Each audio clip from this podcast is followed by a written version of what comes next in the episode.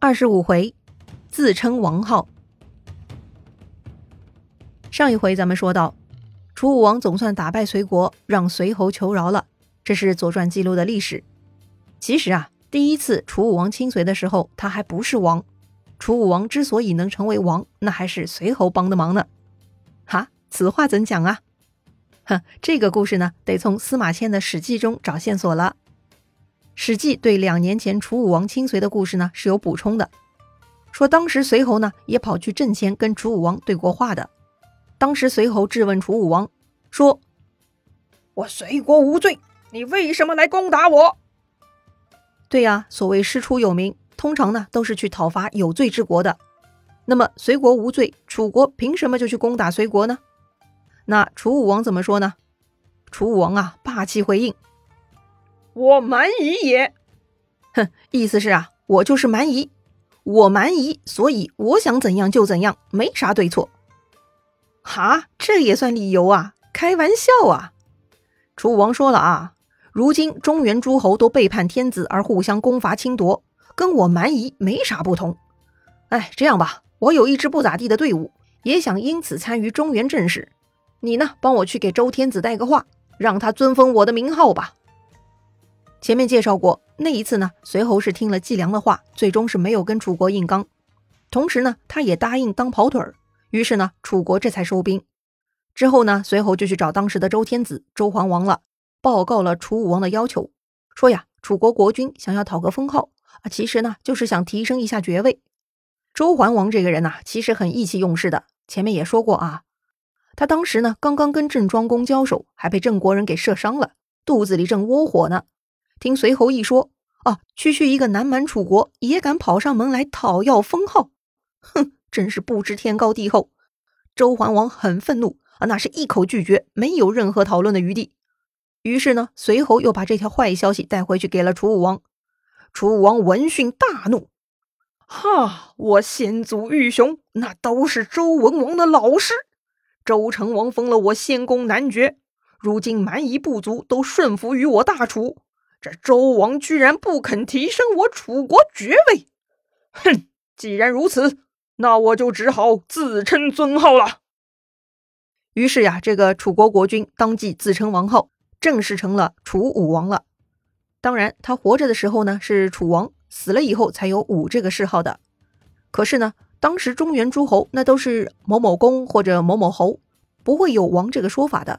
楚武王称王呢，就是开了诸侯僭越。封号称王的先河了，很过瘾吧？那这下有意思了啊！天下就有了两个王，一个周王，一个楚王，楚国的地位呢就上升到最高级了。当然了，这个王号是楚武王自封的，《左传》里头写到楚王呢，都是写成楚子，还是认定楚国子爵的位置啊。所谓礼不可废嘛，所以呢，王这个字在《左传》里头呢，都是周天子专用的称号。说回楚武王，他被称为春秋三小霸之一。并不是因为他自封王号，而是他在南方驯服了很多小国，成为南方霸主了。既然称为小霸，自然跟后世的五霸有所不同了。楚武王呢，并没有得到其他中原诸侯的认可，他没有能够成为天下的大哥大。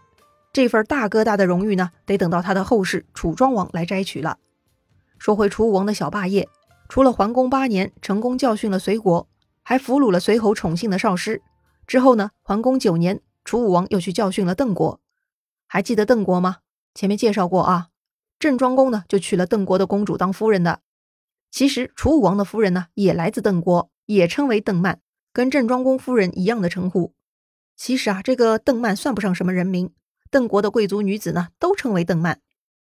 言归正传，既然是亲戚，楚国为啥要教训邓国呢？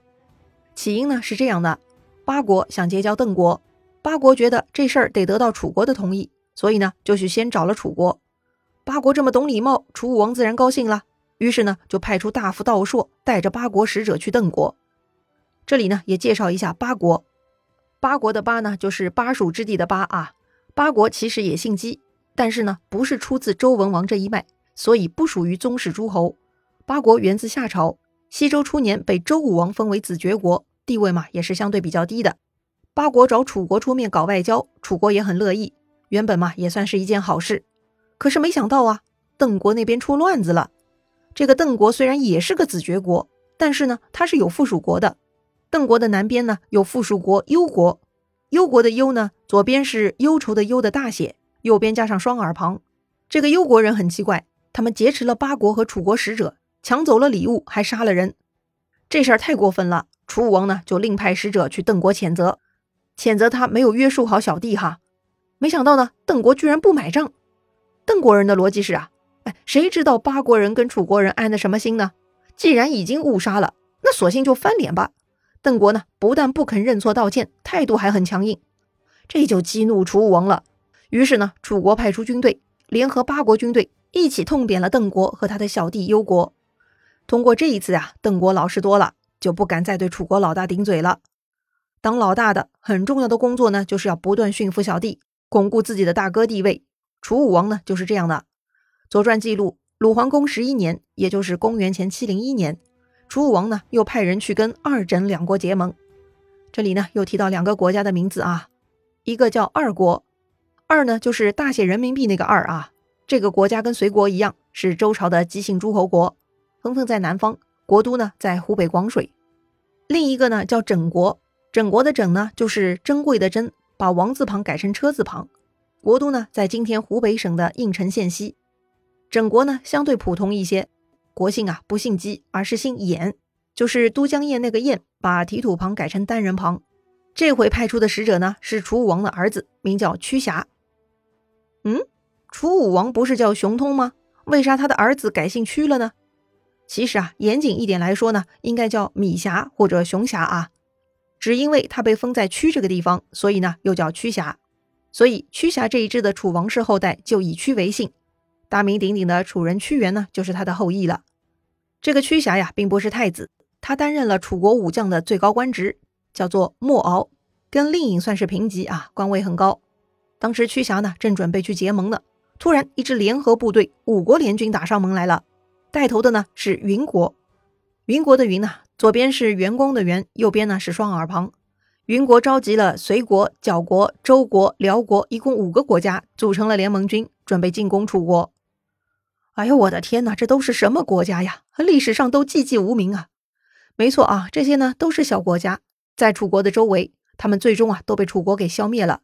此刻呢，看着楚国日渐强大，他们很有危机感，所以联合起来对付楚国。策略上嘛，也是可以理解的。当时呢，云国军队已经开到了蒲骚这个地方，他们屯兵在蒲骚，等待其他四国军队的到来。那么要如何应对呢？毕竟屈瑕带出去的人马并不多，只是去参加会盟的呀。这时，手下的楚国大将斗连向屈瑕提议了，说呢可以兵分两路，请屈瑕带主力屯驻在四国联军的必经之路上，而斗连呢自请带兵夜晚去偷袭云国军队。斗连觉得云国人一心期盼援军，仗着城池坚固，必然缺乏战斗意志。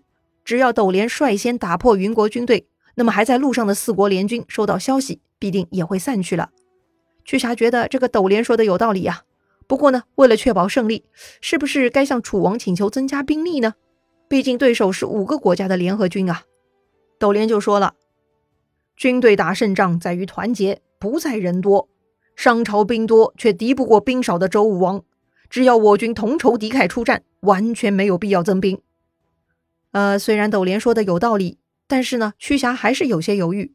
他说：“不如咱们占卜一下吧。”斗连呢又反对了，他说呀，占卜是为了决定犹疑不决的事情，如果没有犹豫，又为何要占卜呢？当然了，这个屈瑕是犹豫的啊，只不过没好意思说出来。最终呢，他还是同意了斗连的建议。于是楚军出兵蒲骚，一举打败了云国人。果然呐，其他四国听说这个消息就散去了。最后屈瑕顺利的跟二整两国结盟，然后就班师回国了。还别说啊，这个大将斗连还是挺有头脑的。斗连呢，其实就是斗伯比的弟弟。他们的对话被《左传》记录下来了。很明显，《左传》是很认可斗连的理论的。兵不在多，在于同仇敌忾的士气。为将者应该心中有数，犹豫不决，依赖占卜，那肯定是不行的。果然呢，最终斗连跟屈瑕配合的很好，按照计策退走了五国联军。不过呢，虽然这群小喽啰退走了，但楚国呀已经将这个仇恨给记下了。第二年，也就是鲁桓公十二年，楚国人就发兵去攻打五国之一的绞国了。绞国的绞字呢是左边绞丝旁，右边交通的交。绞国的国姓也是衍，跟前面提到的整国是同姓的。为什么偏偏选中要先报复绞国呢？有什么特殊含义吗？楚国的逻辑是什么呢？精彩故事啊下一回咱们接着聊。